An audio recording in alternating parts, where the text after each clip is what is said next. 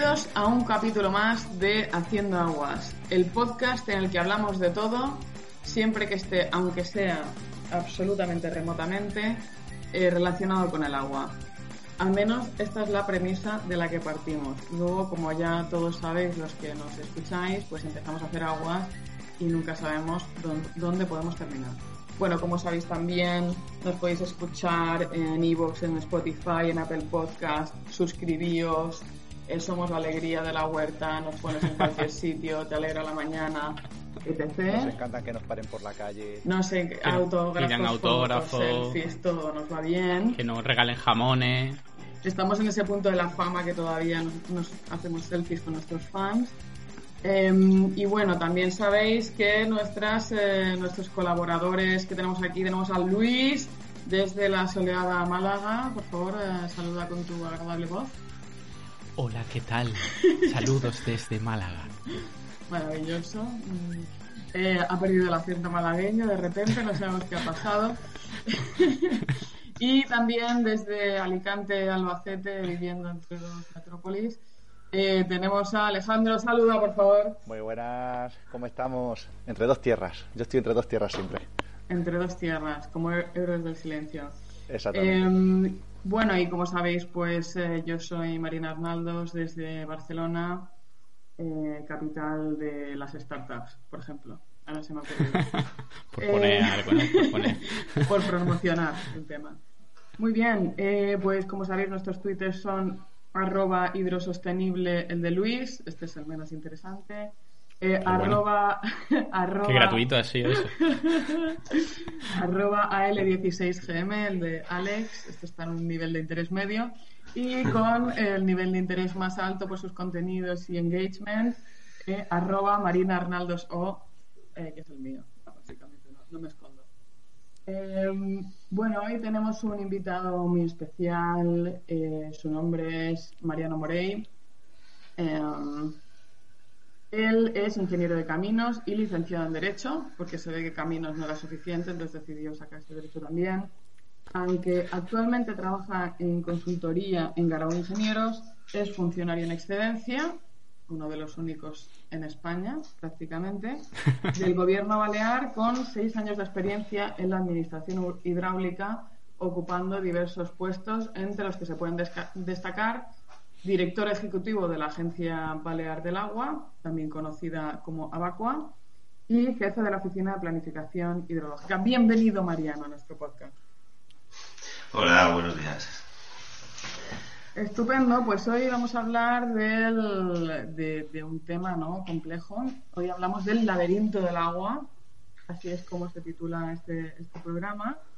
Y vamos a arrancar un poco preguntándole a nuestro invitado. Eh, a quién tenemos que agradecer o a quién tenemos que pedir cuentas eh, del servicio del suministro de, agua. Es decir, nosotros en nuestra casa recibimos una, una factura, recibimos ahí, ¿no? Tenemos que pagar a alguien, ¿no? Y esto nos empieza a dar alguna pista, pero em, esto es más complicado, ¿no? Entiendo. A ver, cuéntanos un poco qué es lo que hay detrás de la factura. bueno, efectivamente eh, el agua es un mundo un poco más complicado eh, porque eh, al ser una competencia pública, y entraremos en detallar lo que significa eso, que muchas veces está gestionada por terceros que no son la administración competente, nos encontramos que el que me envía la factura no siempre es el que ha decidido cómo funciona el servicio del agua o tiene la capacidad de tomar decisiones. Evidentemente, si yo tengo un problema con mi factura que, creo que me ha llegado mal o, un tema de pagos o tal, sí que tengo que hablar con el de la factura, eso no hay ninguna duda. Pero si yo pensase que em, realmente mi suministro es buenísimo y quiero, y quiero felicitar al que, al que lo ha ideado o, o no, más a menudo, si yo pensase que se puede mejorar y quiero, y quiero proponer ideas, digamos, más estructurales, más oye, pues me gustaría que mm, se mejorase este aspecto de calidad, de cantidad, de lo que sea, eh, pues no es, no es directo, no, no todas las ciudades y poblaciones tienen, tienen un criterio igual para ver quién toma esas decisiones. Entonces, eh, pues un poco lo que podríamos analizar es cómo está organizado el bicho este que nosotros llamamos administración pública. Dios mío, que, bicho. que efectivamente administración pública, administración pública es un concepto abstracto que quiere decir no se refiere a nada en concreto. En realidad hay administraciones públicas. Es como el coronavirus, está siempre ahí. Este, este programa empieza a ser un poco eh, cuarto milenio, ¿no? O sea, nos tienen engañados. La administración pública no existe. No es nada. La verdad detrás. La verdad está ahí fuera. Bueno, en el fondo sí, sí lo es. Es decir, nosotros tenemos, mm, pues nosotros vemos en las noticias que sale el presidente del gobierno y nos dice tal y nos dice y, me voy a ir a Europa y lo voy a conseguir. Pues, pues Europa es otra administración. O viene el alcalde y dice hemos conseguido que el ministerio nos eh, haga una estación de AVE. Y pues son por, fin nos, por fin nos haga caso, ¿no? Esto es muy típico de... Efectivamente. Hay, de hecho, hay una, hay una cantidad de relaciones entre administraciones que, que son complejísimas y, y, en las que nos estamos jugando mucho. Es decir, realmente un buen alcalde puede serlo en gran medida por su capacidad de ser pesado con otras administraciones públicas. Que todos están para dar los servicios. Realmente sí. Entonces, bueno, también comentar, porque es un tema, yo, yo que soy oyente de, de este podcast, es un tema que ya sé que ha salido un par de veces. Lo que no voy a hablar es del tema de gestión pública, mixta o privada, Hombre, bien, bien, bien, porque al final siempre se resume en lo mismo, al final siempre terminamos en el mismo tema. Sí, sí, y porque Marina se enciende. Si empezamos con ese tema, Marina se enciende. Exacto. Temía que si se acaba el tema no hablaría yo. Querían tener siempre un chivo expiatorio de vuestras frustraciones, ¿no? Bueno, agradezco, ¿eh? Tener esta función y ser útil. Pero sí es verdad, me entiendo, ¿eh? Le sale la escuela de Chicago ahí, de dentro y... sale, sale el monstruo, el bicho en este caso. bueno, eh, y no, hablar, no necesitaremos hablar de este tema porque, como ya os explicaré, estamos hablando de la competencia, es decir, quién manda ahí. Otra cosa es que materialmente contrate a alguien para que ejecute misiones parciales o todo el trabajo pero, pero lo que no pasa nunca en nuestro país es que el que realmente mande sea otro. Incluso cuando, como os decía, vivimos en una urbanización y el mismo promotor de la urbanización mm, montó un sistema de suministro de agua con unos pozos suyos, una captación y, y da el servicio el mismo, sigue sometido a la autoridad, normalmente del ayuntamiento, que es realmente el organismo competente. Entonces, bueno, antes de entrar propiamente en el tema este de las competencias y tal, eh, vamos a hacernos una idea de lo, grande que es el, mapa este de las administraciones. Eh, conceptualmente se supone, digamos, los expertos en organizaciones humanas dicen que nosotros tenemos dos administraciones naturales que existirán en casi cualquier país del mundo y en cualquier sistema que nos inventemos, que son la municipalidad, el ayuntamiento y la administración cercana y el Estado, que es el que produce leyes y... O sea, gente, gente a la que puedo ver en un bar en mi pueblo y gente a la que no, ¿no? Exacto. Y gente, y gente a la que ves en los telediarios de ámbito nacional. Entonces, eh, pero la realidad es que estamos acostumbrados a ver muchas más cosas.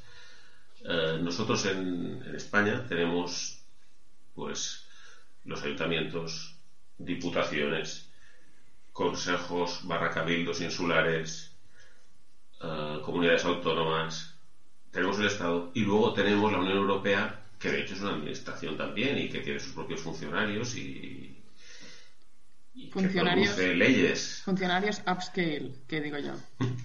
ya empezamos funcionarios, con, los funcionarios de, que se toman los cafés, pero los cafés valen 7 euros. bueno, 7 euros ya te valen cualquier lado con rollo Starbucks. Es verdad, es verdad. Yo espero que menos de 15 no se los tomen. Un solo, un solo de tal, 7 euros. Entonces como, como una... Yo sigo, intento seguir con mi rollo. Este va a ser como tú intentas seguir con, tu rollo y nosotros poniendo... poniendo trabas en el camino, poniendo cositas, bichos. Bien, bien, está bien, está bien. Es un reto, es un reto y lo acepto. Pues, como os decía, las grandes decisiones como van bajando en cascada, es decir, se reúnen los eurodiputados y piensan cosas maravillosas y, y, deciden que... ¿Qué, cosas piensan ellos en, en, el contexto del sector del agua? O sea, ejemplos, ¿qué tipos de cosas maravillosas nos bajan de ahí? Bueno, yo creo que las cosas más maravillosas y concretas que nos están bajando eh, serían los ODS, que a los que Europa pues se ha apostado estratégicamente y su y su forma de hacer políticas pues se, tiene que alinear con ellos. La manifestación más potente que tienen son las directivas europeas y en el sector del agua pues la, la central digamos es la llamada directiva marco del agua donde Europa le dice como los, los objetivos generales que tienen que tener la política de agua de todos los estados. Y todo el mundo acaba teniendo que no aplicar directamente esa directiva, pero sí aplicar normas que lo que hacen es eso, es desarrollarla y, concretarla para las especificidades de cada sitio. Vale, y si por ejemplo habláramos del trasvase del Ebro, ¿eso se hablaría a este nivel o tendríamos que bajar un nivel más? El trasvase del Ebro ya estaría un nivel más abajo. Tendría que respetar, obviamente, los principios rectores que nos marca Europa, pero eh, entraría dentro de lo que es la planificación del Estado.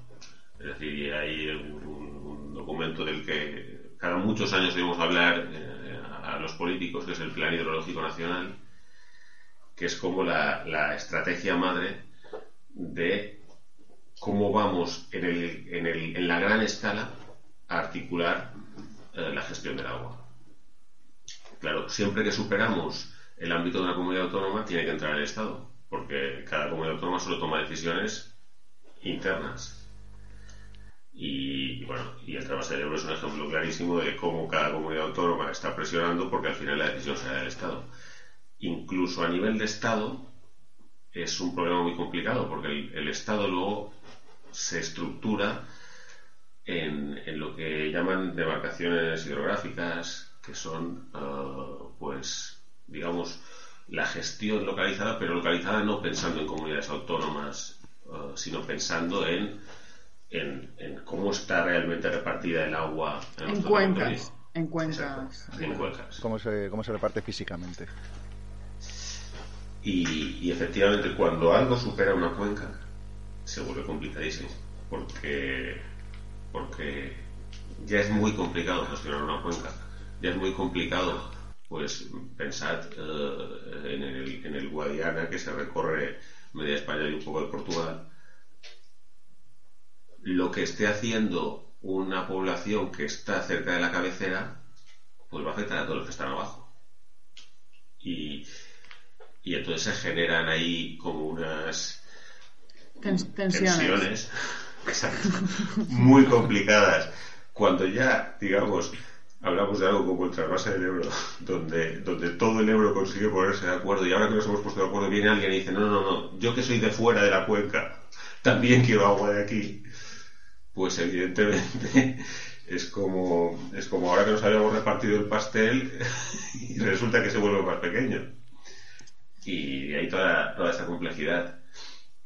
Y esas cosas a una, a una escala más reducida, también están pasando los niveles inferiores, es decir, después, de, después del Estado vendrían las comunidades autónomas.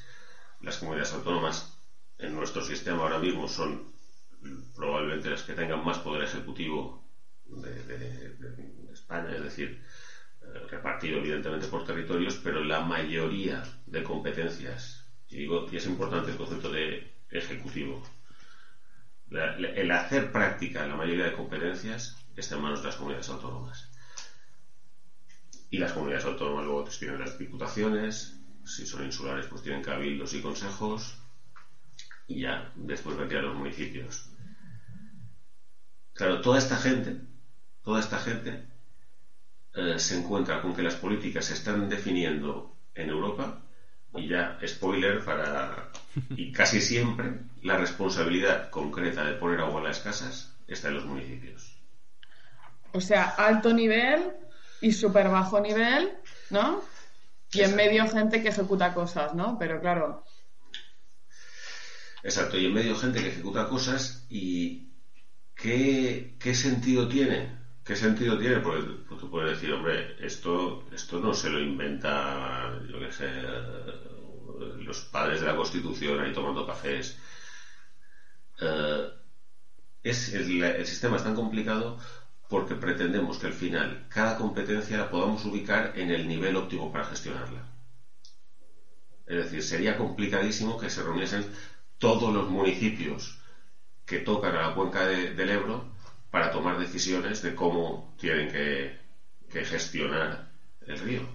Entonces, pues decimos, no, no, nos vamos al Estado y le decimos que crea un organismo específico que engloba a toda esa gente y, representando a los a los stakeholders territoriales, pero también eh, por razón de por razón de actividad y, se organice para poder tomar las decisiones con los que hace falta y sin, y sin nadie más, porque ya es muy complicado poner de acuerdo a los que hace falta.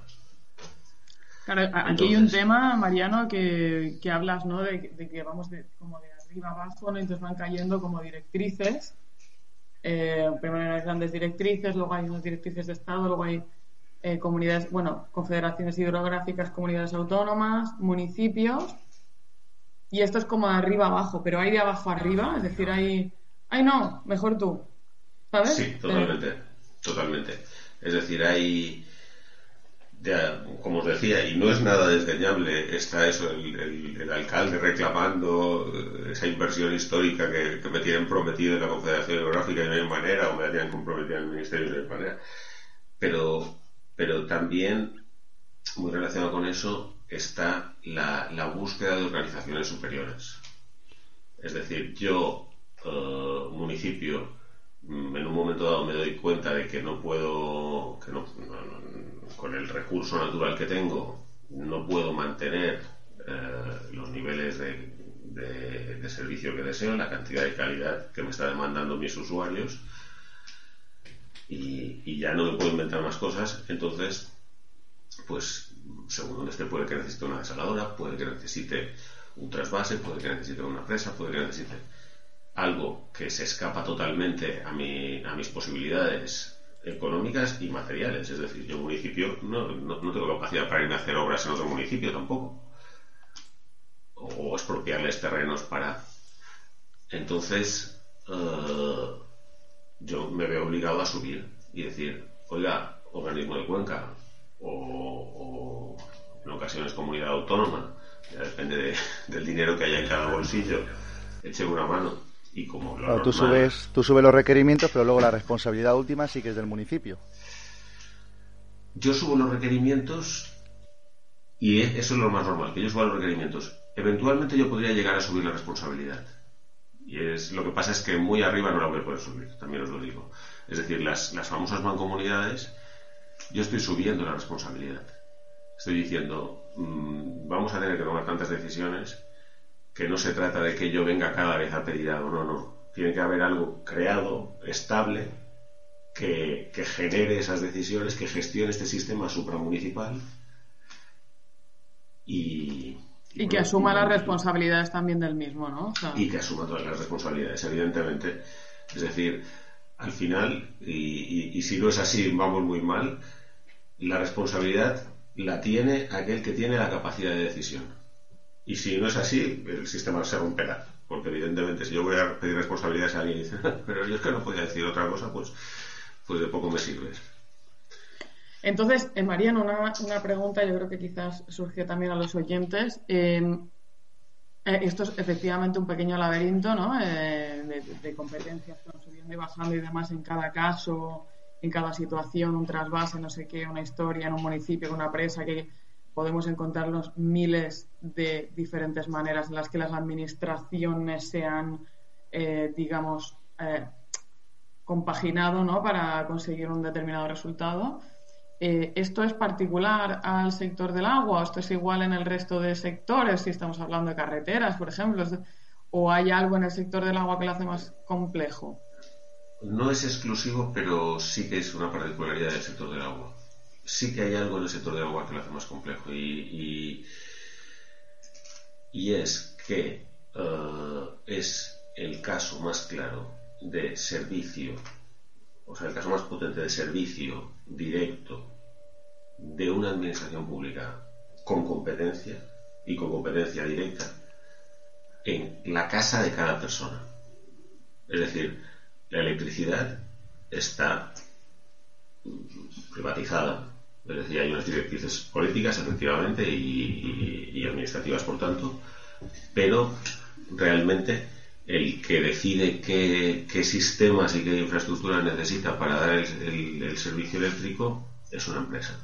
Es la empresa que tiene la responsabilidad, con toda su complejidad, ¿eh? que, es mucha. Es decir, hay varios niveles y tal. Uh, los puertos son complicadísimos, pero evidentemente no llegan a cada casa. Serán los cientos que sean y, punto. No estamos hablando de millones, no, tengo un puertecito en cada casa. Entonces, eh, de, las competencias de las competencias públicas, la que se está dando constantemente, afectando a cada casa, pero al mismo tiempo es de municipal, uh, administrativa y en este caso municipal en general, es el agua. Entonces, pues genera, genera esta complejidad que en otros sistemas no porque o, está en una prestación privada y podemos dejar fluir el sistema privado, que obviamente se vuelve también complicadísimo, pero con una libertad y una facilidad enorme para adaptarse a las necesidades en cada momento, o estamos en un sistema eminentemente público de, de, servicios concentrados y entonces pues yo no tengo no tengo tantas dificultades. Si gestiono una carretera si gestiono un, aeropuerto si gestiono cualquier otra infraestructura yo gestiono en, en, ese en ese lugar que es mi casa no en tu casa.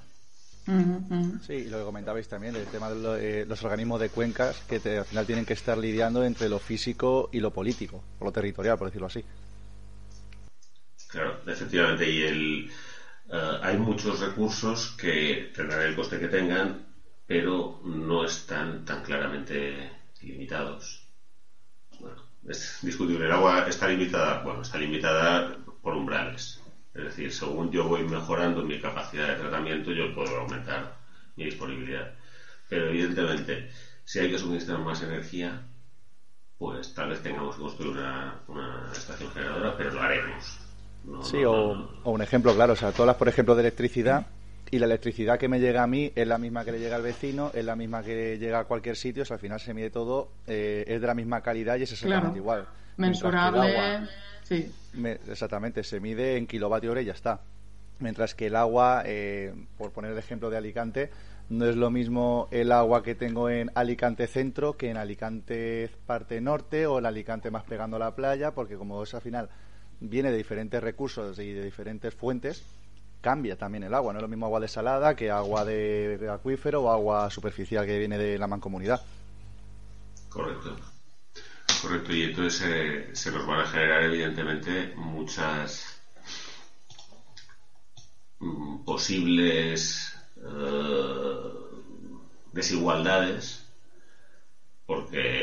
ciudadano en el fondo lo que está demandando es un servicio público de calidad y, ya me duele sentir que mi calidad no es, no es muy buena, pero es que si veo que el vecino sí la tiene, pues alguien me va a tener que explicar qué pasa ahí. Claro, ahí se me estaba ocurriendo. mejor más barata, mejor y más barata, y de repente tú dices, ¿por qué mi vecino tiene mejor agua y más barata que la mía? Y de hecho, y de hecho eso es muy habitual, si lo, si lo piensas, eh, en, muchísimos sistemas, en, un sistema de agua subterránea y en un sistema fluvial, normalmente la calidad y la cantidad están relacionadas. Es decir, si el sistema tiene muchísimas aportaciones, mantiene, en comparación a, las detracciones, mantiene más calidad también. Entonces, lo normal es que, el que tiene agua de más calidad necesita menos tratamientos, hay más disponibilidad cuantitativa, también sea más barata.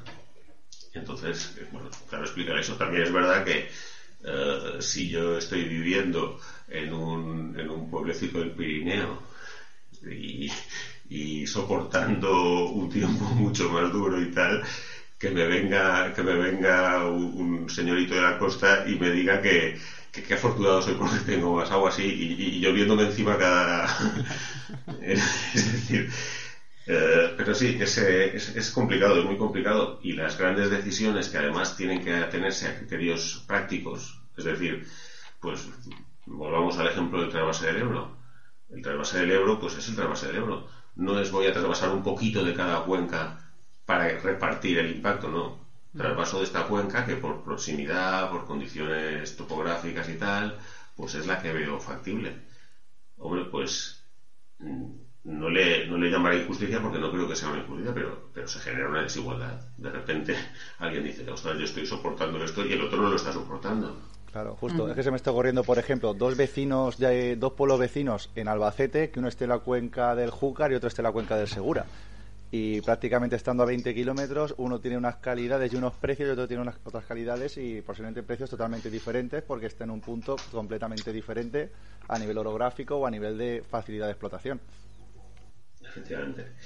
Y, y eso se relaciona con dos cosas. Se relaciona evidentemente con, con lo que hemos comentado del, del, tema de disponibilidades en cada lugar y, y calidades de recurso, pero también se relaciona con, con el tema este de la, de la escala a la que está a la que está articulada la gestión.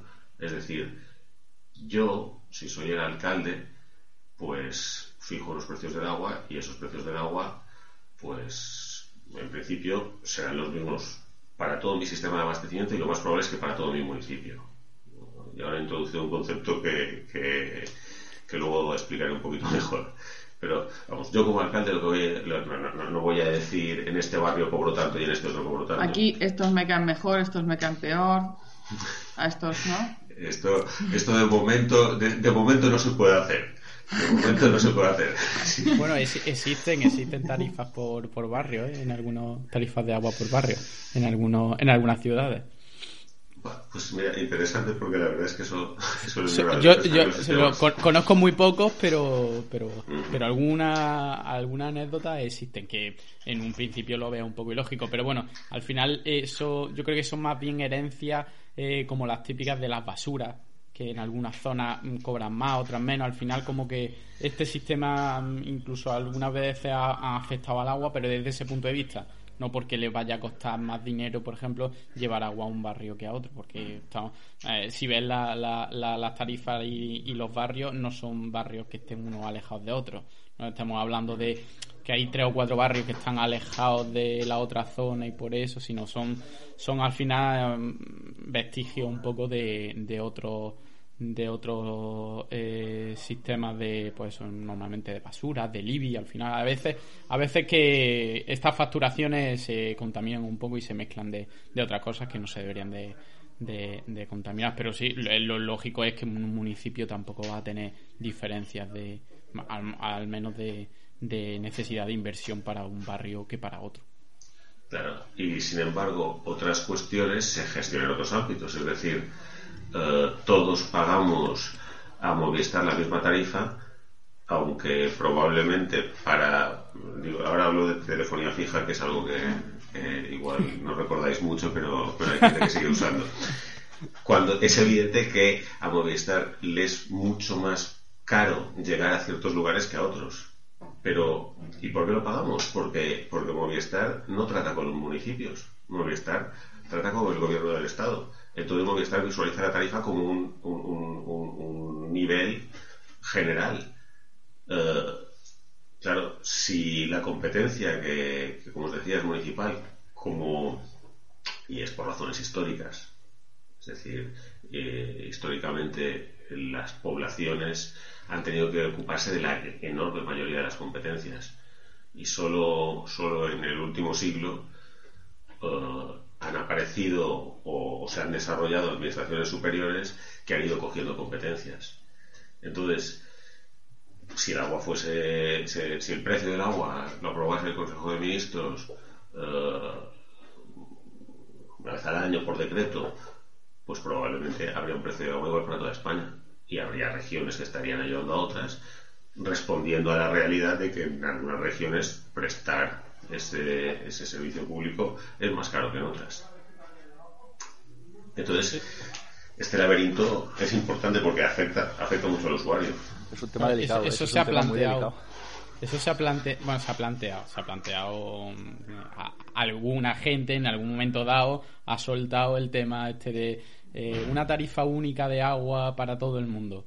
Mm, mm, algo que me parece poco factible y yo creo que no sería muy... Hombre, sería, sería ideal si estuviera todo perfectamente organizado y, la interconexión entre las diferentes administraciones y estuviera todo tan engrasado que, que esas desigualdades que se provocarían eh, pudieran compensarse, pero yo creo que a la hora, a la hora de la verdad eh, provocaría más desigualdades al tener el sistema mm, que su gestión fuese mucho más cara que otra. Yo creo que al final, por lo menos como está ahora planteada la cosa, sería no, no creo que fuese eficiente, creo que provocaría muchos problemas. Sí, porque luego aparte, ¿cómo harías, ¿cómo harías el reparto de la inversión en renovación de infraestructuras? Porque no es lo mismo ciudades que tengan unas redes súper buenas con eficiencia del 90%, 80 y pico, o que te vayas a pueblos en, en la Mancha Profunda que están al 40 o el 50%, que más de la mitad del agua que les entra la pierden.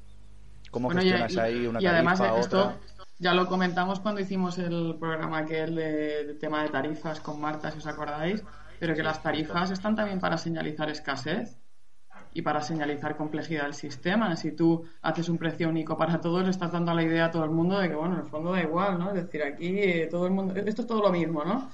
Evidentemente, ¿no? No es lo mismo estar en la cuenca del Segura, que es una cuenca estructuralmente deficitaria, que hay desaladoras, que hay tal, que hay todo un sistema, que los acuíferos están en unas condiciones determinadas, a irte a la sierra, no sé dónde, Madrid, que resulta que hay un montón de agua superficial subterránea de una calidad X y que la explotación me cuesta nada. El, el, comportamiento del usuario tampoco puede ser el mismo, por tanto la tarifa no debería ser la misma. Vamos, yo desde mi punto de vista. ¿eh? No, y, mm, voy a girarlo del otro lado, del lado de, la prestación del servicio. Es decir, si yo soy un, eh, una empresa de distribución de aguas, eh, pongamos por caso una de estas pequeñas empresas de urbanizaciones, una cosa pequeñita, eh, cuando yo trato con el ayuntamiento, pues el ayuntamiento obviamente mm, me está vigilando y me está presionando porque quiere que yo mm, controle mis costes para que el ayuntamiento, digamos, en, su mes general, que va a tener que soportar esos costes míos, pues pueda dar un precio del agua razonable. Y si no, me va a obligar a mí a poner un precio distinto, con lo cual tendré que tratar con mi urbanización. Si a mí simplemente yo pasase mi hoja de gastos y el Estado en el cual yo sería una fracción del orden de, la diez milésima, eh, me va a pagar y, no tiene medios para venir a, controlarme, ¿qué incentivo tengo yo para, hacer una gestión eficiente? Bueno, está, claro que hay, un laberinto, ¿no? Y que, quizá el tema de las tarifas es uno, pero, pero la pregunta quizá aquí es, en, los diferentes puntos del territorio, ¿no? Ya, vemos ¿no? que la gestión del agua tiene mucho que ver con el ámbito territorial. Es así porque físicamente es así, es decir, porque hay cuencas y esto es una cosa física de, localización en, un sitio y por tanto tienen que haber administraciones o herramientas, digamos, de la administración para controlar decisiones a, diferentes niveles del territorio. Em, la pregunta es, ¿se nos se nos generan diferentes miles, no sé si eran 2.500 maneras, reglas del juego, ¿no? a resultas de todo esto en los diferentes puntos de municipios o zonas donde se prestan los servicios. ¿Hay maneras de simplificar esto? Eh, ¿Es posible eh, eh, pasar una pisonadora por el, por el laberinto y pasar de un lado al otro? O sea, ¿qué es, qué es lo que se puede hacer o hay mejoras posibles o esto es lo que tiene que ser y tiene y es así y no podemos salir de aquí un poco um, bueno yo creo que la pisonadora estoy, estoy convencido que no, no, puede pasar y que sería eso de una complejidad enorme, pero enorme, tanto, tanto a nivel legal, administrativo, como en, la implantación material. Y lo que nos encontraríamos, pues es eso, que, que se podrían ir tomando medidas coherentes en grandes sistemas, pero los, los pequeños sistemas sería muy difícil meterles mano. Pero, pero eso no quiere decir que esto es lo que hay y no hay maneras. Yo creo que estamos en una evolución hacia, hacia sistemas más grandes. Y hay, hay, una, hay una metáfora que a mí me gusta mucho. En realidad la, pienso más relacionada con el saneamiento, pero esto es igualmente aplicable al abastecimiento totalmente. Que es que eh, yo en mi casa pues tengo problemas con la lavadora y se me calcifica y es un rollo y me sale cara. Y, como me gusta el sistema este de, Estados Unidos, sabes que tenemos seis lavadoras para, para todo el edificio.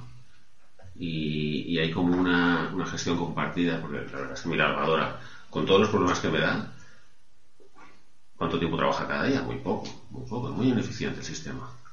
Pues yo creo que eh, los pequeños sistemas salvo casos muy puntuales de es que tengo esta captación buenísima que me da para este volumen y no le des más vueltas, pero salvo casos muy concretos los pequeños sistemas son menos eficientes que los grandes.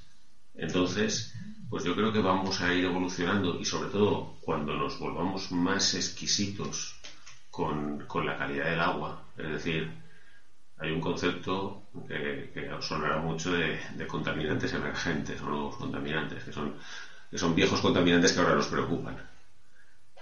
Pues de cada vez más se vuelve más difícil eh, tratar agua y, gestionar agua y de cada vez más tiene más sentido las economías de escala y la profesionalización. Eh, pues es verdad, un pequeño ayuntamiento difícilmente puede tener expertos en todo. Ya le va bien unirse a una mancomunidad y tener un sistema compartido y es una pena decirlo, pero, pero el hecho de que seamos más, que el agua requiera más tratamiento, que además seamos más exigentes y tal, va a encarecer el agua. Y, y el hecho de que encarezca el agua ofrece la posibilidad de esa creación de sistemas más eficientes, porque de repente, dentro de lo que me puede llegar a costar un tratamiento de agua, puede ser que empiece a tener sentido nombre vamos a hacer una planta de más capacidad, más eficiente y, con una mejor eh, proporción de costes y, grandes redes de distribución, de forma que en lugar de tener una pequeña planta en cada núcleo de población, tenga una que funcione mejor y que dé servicio a muchos núcleos. Pues todo, yo creo que todo esto lo vamos a ir viviendo. Yo creo que todo esto lo estamos viviendo y lo vamos a ir viviendo porque porque la, al final la eficiencia, quieras que no, aunque no sea inmediato, está recompensada. Es decir, al final al, usuario le importa la calidad del agua que recibe y lo que le cuesta. Entonces, crear sistemas más eficientes, aunque sea incómodo para las administraciones, aunque pierdan poder los ayuntamientos cuando se unen a mancomunidades, les quitan problemas y les permiten dar una, mejor un, servicio mejor a sus Tú, lo que piensas es que la, eficiencia va a ganar al criterio político, ¿no? Que siempre lo que va a hacer es tratar de concentrar poder en cada y sobre todo si lo tienes ya, ¿no? es decir, si los ayuntamientos tienen unas determinadas competencias, a mí a nivel político me supone un coste, ¿no? Dejar ese, esa capacidad de decisión, de inversión, ¿no? La capacidad de inversión es capacidad de decir yo inauguro esta planta o yo hago no sé qué o yo hago esta carretera o yo hago esta cosa, subirlo hacia arriba es eh, darle la responsabilidad, pero también darle los beneficios a, a otro nivel. Efectivamente. Y, y relacionado con esto hay un ejemplo que para mí es muy significativo. Eh, desde que se desde que salió la directiva marco del agua, existe un concepto que hasta ahora no existía, que es la, recuperación de costes. Es decir, los servicios del agua mm, tienen que recuperar sus costes. No pueden estar subvencionados ni pueden utilizarse para financiar otras cosas, sino que la forma de que la gente, y enlazando con lo que comentabais del otro programa, de que la gente visualice el coste ambiental de, de su consumo, es hacer que se recuperen los costes de, los servicios del agua integrales. Es decir, no solo de traer el agua a casa, sino luego llevársela y devolverla al medio en condiciones. Pues desde que esto se ha implementado, los ayuntamientos han, han perdido muchísimo poder. Porque lo cierto es que antes un ayuntamiento podía decidir que políticamente a su gente le, importaba mucho el precio del agua y bajarlo artificialmente inyectando dinero de su presupuesto. O por el contrario, podía decidir que, iba a darse una alegría de construir plazas y, parques infantiles a costa de a costa de los ingresos del agua.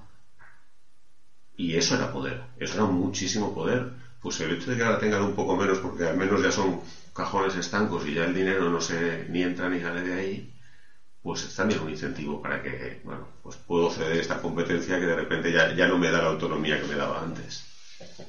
Pero aún así lo utilizan. Aún así todavía es un arma, es un arma política y, seguimos teniendo un, un, coste del agua que, que no te puedes creer, bueno, un precio del agua, perdón, que no te puedes creer que eso cubra coste es que la recuperación de, costes efectivamente no se, ha, no se ha alcanzado.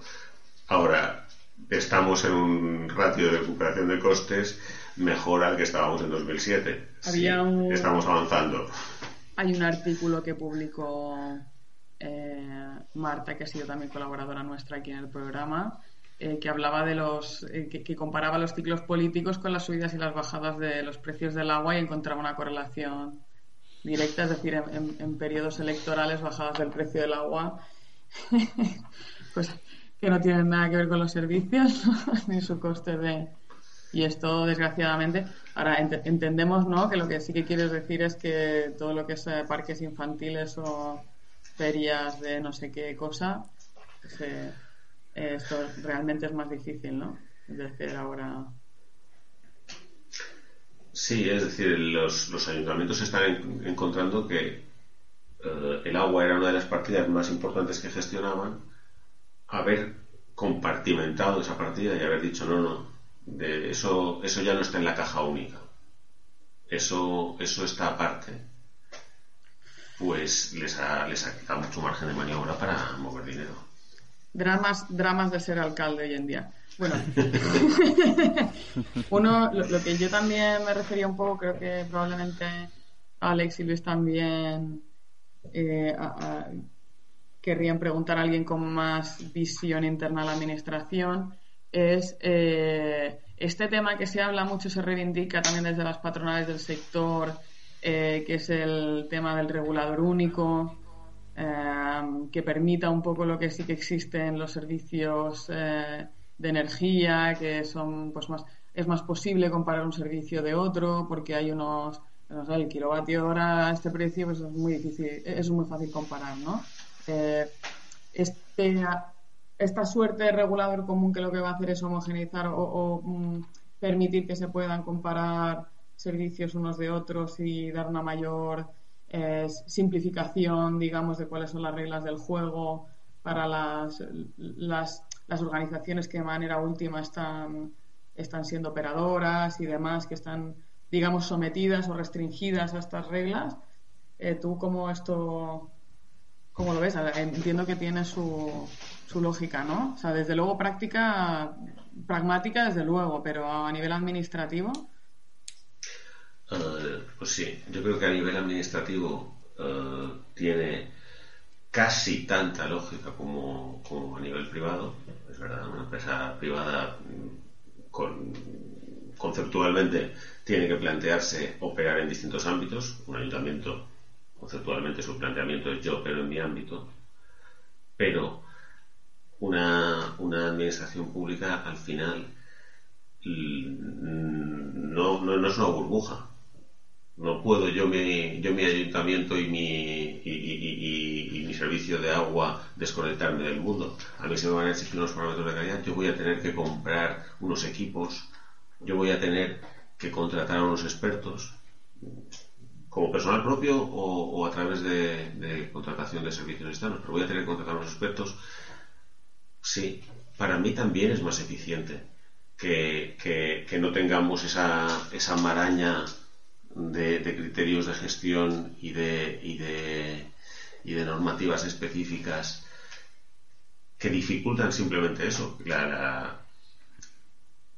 el buen desarrollo del conocimiento, el buen desarrollo de los equipos, pues sí, eh, estaría, o sea, para mí ayuntamiento estaría muy bien tener claro que todos hablamos el mismo idioma cuando yo tengo que reportar, y evidentemente yo tengo que reportar a organismos sanitarios autonómicos, tengo que, reportar a través de otros, no directamente, pero acabo reportando a Europa por, el seguimiento de la directiva, tengo que reportar a mucha gente.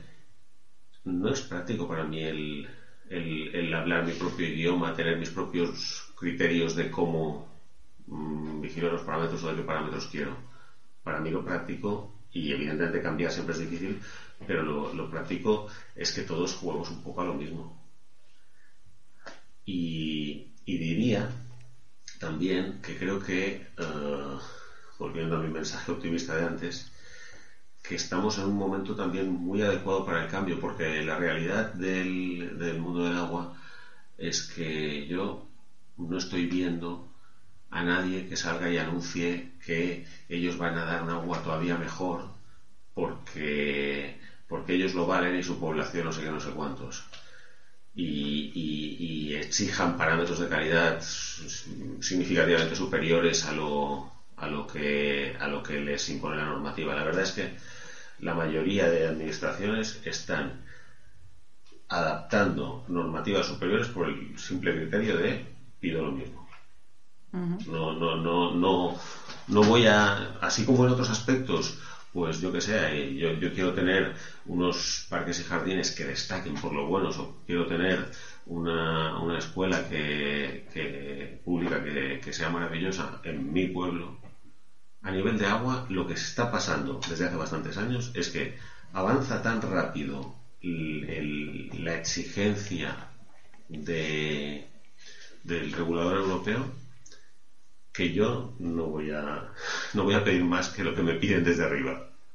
Entonces, pues sí, ahora es muy fácil que yo diga, mira, es que estoy atado con el dinero, estoy atado con los criterios de calidad, o sea, yo aquí lo que estoy haciendo es eso, es intentar eh, capear lo mejor posible la, la tormenta para, para, mantener un servicio de mínimo, no de mínimos, ¿eh? porque nuestros mínimos son muy buenos. Sí, no es cumplir con lo mínimo, sino cumplir eh, sabiendo que esto está en constante cambio y hasta, mm. digamos, no tiene mucho sentido. Voy a hacer algo que me vaya a modificar, algo que casualmente me lo van a cambiar de aquí a nada. Exacto. Que no están introduciendo nada nuevo, ¿no? Nada diferente o nada que, no se haya metido ya en algún punto ¿no? de la cadena, digamos. Exacto, y en, y en, ese contexto, pues para mí lo práctico es decir, hombre, es que, es que si tengo poca discrecionalidad y encima tengo que estarme, estar al día y estarme enterando de, cómo evolucionan las técnicas, de cómo evolucionan también los, los criterios normativos, oye, es un buen momento para ceder ese poder que me da, que realmente es poco poder, ahora mismo es muy poco poder. Hay, un tema también, Mariano, que se habla muchas veces de que, de que tener una administración también más potente o más, porque claro, cuando hablamos de municipios no podemos pensar, ah, Alicante o yo qué sé, Bilbao. No, estamos hablando de que hay miles de municipios enanos eh, que tienen que gestionar sus servicios de agua, que evidentemente no pueden tener a lo mejor los técnicos necesarios para no ya llevar el servicio, sino que este servicio también se tiene que supervisar a quien está haciendo la gestión y demás, que subir un nivel en la administración también es capacitarte más eh, para hacer frente a las competencias que tienes, porque las competencias no son las tienes, pero además las tienes que ejercer y las ejerces mejor desde un punto superior, ¿no? Desde una capacidad más grande, con más personal, con más capacidad de eh, técnicos, con más, ¿no? Que desde un punto, ¿no? De, de decir, ostras, es que casi prácticamente, como tú decías, estoy tratando de sobrevivir, ¿no? exacto. La, la, el, día a día de un pequeño municipio del responsable del servicio de agua en un pequeño municipio es que, mm, bueno, probablemente, probablemente tenga, tenga ella, porque ahora ya pasa mucho, una, una empresa que le, esté, que le esté gestionando el servicio materialmente, porque digamos, es muy poco ágil la contratación de personal directa y tal, y, se ha tendido hacia eso. Pero, pero le tengo que vigilar, porque efectivamente mm, la responsabilidad de fondo es mía. Si ellos hacen algo mal, evidentemente serán responsables de lo que han hecho mal. Pero si yo no lo vigilo, entro a compartir esa responsabilidad. Me encuentro que de cada vez es más complicado porque de cada vez hay más sistemas, de cada vez hay más, es decir, una, una planta de hace 30 años era mucho menos eficiente que una planta actual, pero era mucho más fácil de operar. Y, y en esa planta de hace 30 años importaban dos o tres parámetros y en la actual importarán 20 o 30. Entonces, se le ha complicado la vida. La verdad es que se le ha complicado la vida. Y aunque evidentemente eh, si hay un externo, es externo por la cuenta que le trae, le intentará ayudar. Yo, yo no puedo apoyarme totalmente en ti si mi visión es vigilarte. Por lo tanto, tengo que entender cómo funcionan esos equipos y para qué sirven. Y, y, no me vale que, me digas, oye, mira, se incumple este parámetro, hay que cambiarlo todo, ¿no? Hombre, vamos a. Igual, igual se puede arreglar con un tema puntual, pero yo tengo que tener un nivel técnico para eso tengo que tener unos medios. Y en un momento dado puede ser necesaria una, una revisión de, toda la red. Y estaría muy bien que yo tuviese eh, pues mis pequeños robotitos con cámaras que vayan recorriéndome la red o el sistema que... Robotitos con cámaras. Me gusta. bueno. Whatever. Hay drones, drones. hay, acabas, acabas de, no, estos momentos, momentos los supersónicos, ¿no? Las, le sale ahí de la tal, del, del delantal, le sale la tostadora. La verdad es que sí. Bueno, lo que quería decir es que todos esos equipos me pueden ser enormemente útiles hoy, pero luego de decir, vale, y ahora en los próximos tres años no hace falta pues igual tiene más sentido en un sistema más grande que sí tiene esos equipos porque además los va utilizando en distintas redes que va que va gestionando. Muy bien. Exacto. Hacer más comunidades. Vale, pues yo creo que con esto eh, hemos, hemos entrado ¿no? en, la, en la complejidad del laberinto del agua eh, creo que los oyentes ya se han quedado por lo menos con la idea de que esto es bastante complicado, eh, que, estamos en un, en un camino eh, hacia la simplificación y, la consecución de eficiencias, diría, pero que evidentemente esto no es, no es directo, hay ventajas para todas las cosas y que el sistema de partida ya tiene un sentido, ¿no? tú ejerces las competencias en el ámbito territorial que más sentido tiene y por tanto cambios hacia otras cosas pues también tienen sus, sus consecuencias o sus implicaciones. Eh, más allá de esto, si queréis, ya lo que podemos entrar es en las recomendaciones de cada uno de nuestros colaboradores para cerrar el programa. Eh, si recordáis, eh, nuestros queridos oyentes y fans, eh, esta sección lo que se dedica es a, que cada uno de nosotros pues dé una pequeña recomendación eh, de libros, películas, multimedia, youtubers, eh, como el Rubius, por ejemplo, últimamente no, no, no, aquí. En este podcast no se recomienda el Rubius. Fuera. Este podcast no se escucha en Andorra. La madre Exactamente. Ya, ya hemos, ¿Veis? Es que no, no puedo controlaros. Entonces, eh, Entonces, eh, si os parece, comenzamos con Luis. Eh, ya nos has dicho lo que no quieres recomendar, ahora dinos, eh, ahora en positivo, dinos lo que sí, sí nos recomendarías para esta semana. Lo intentaré, lo intentaré. Pues yo voy a recomendar algo a colación de los terremotos de Granada, como Alejandro también, porque últimamente se está hablando mucho de, bueno, no sé cuándo la gente escuchará este programa, la podrán escuchar durante toda la vida, pero estos últimos mm, días ha habido una serie de terremotos en Granada, eh, bastante seguidos, de hecho ha habido dos o tres noches con terremotos eh, bastante fuertes para ser Granada, estamos hablando de magnitud de 4, 4,3, es decir, que ya se mueve la casa y la gente se, se ha asustado se asusta un poquito y sobre todo cuando pasa uno y ya no pasan más, vale, pero es que llevan no sé cuántos cientos de terremotos en 500, llevaba, ayer 500 dijeron. 500, pues... Eh, que en Andalucía voy a muy exagerados. 500 terremotos. Es que era, uno con réplicas. Es que yo no entiendo esto. ya, que, ya, que, te pone. ya que te pone. ya que te pone, no, no, no va a activar una falla para uno dos. Pues ya que te pones, la usa. y pues voy a aprovechar porque a colación de esto han salido muchas noticias eh, y también muchos fallos de, por ejemplo, el tema de los grados. ¿Cuántos grados el terremoto de la escala Richter, cuando hace ya mucho tiempo que no se utiliza y demás? Entonces han salido mm, expertos, expertos geólogos y demás, y he ido viendo perfiles en Twitter, perfiles en redes sociales de geólogos que hacen mucha divulgación. O sea, pues también ha coincidido, están saliendo mucho y os voy a recomendar una página web de que habla de geología muy interesante, que luego hacen, sus directos YouTube y hablan de temas de, geología desde el punto de vista divulgativo y la verdad que son súper súper entretenidos, que se llama La Roca Filosofal. ¿Vale? En la, página web es la roca filosofal. ¿No es la piedra filosofal? Pues está en la roca filosofal, porque como son geólogos, pues tienen ah, esa cosa. Que los geólogos tienen sus cosas, hay que, hay, que, hay que entenderlo y hay que quererlo.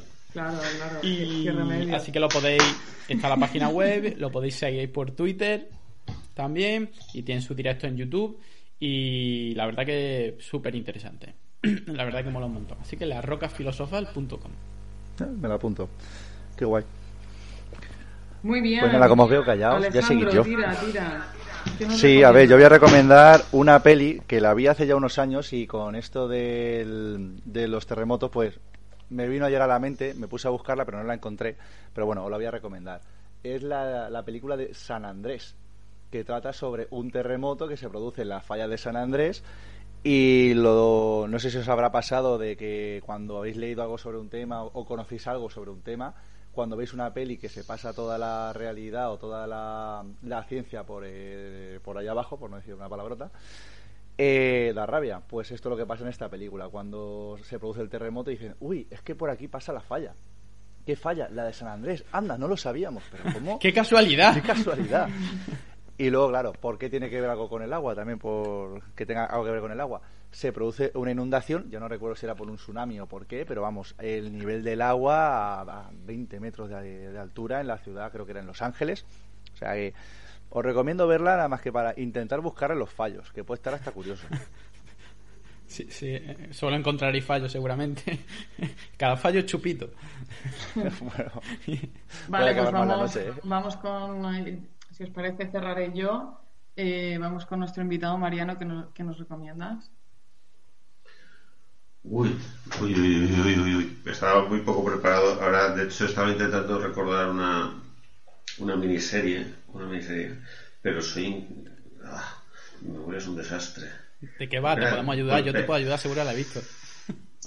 Eh, Seguro. Es, de filming, es, es, de filming, ¿eh? tiene un punto ahí. Lleva 10 años. Vale, vale, estamos a otro nivel ya. Es que claro, estoy acostumbrado aquí que a Marina solo me habla de anime, Ale solo me trae películas de, de rock y...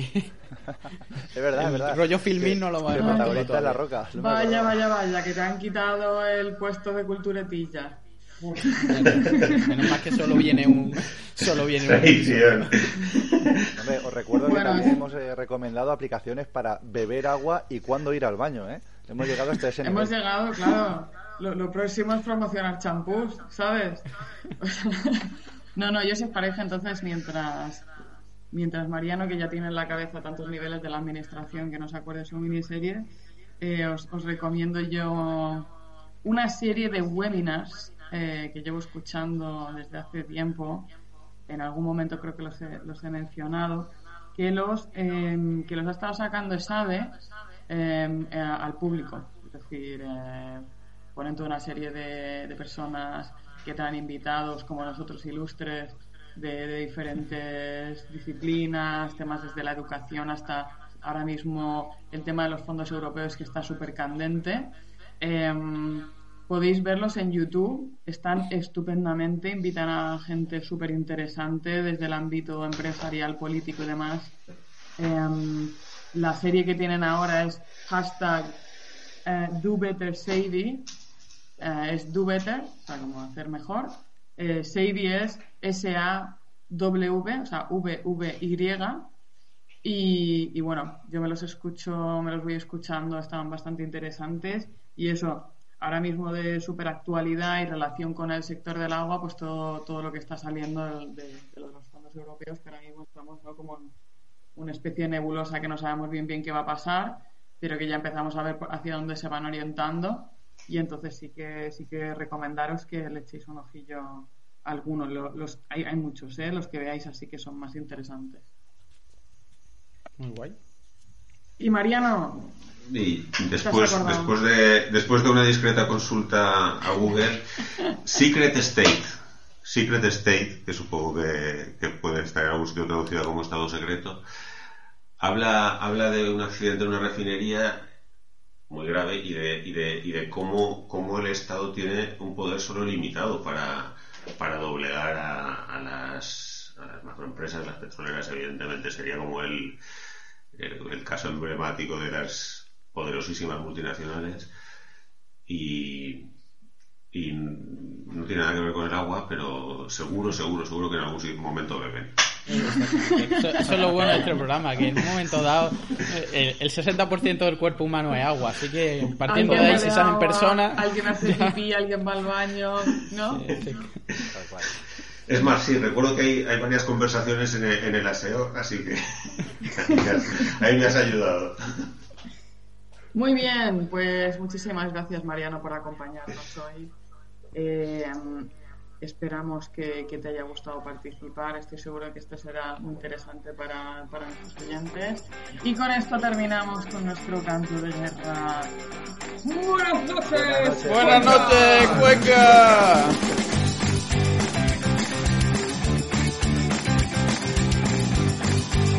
¡Boom! Una hora, dos minutos. Métete conmigo ahora.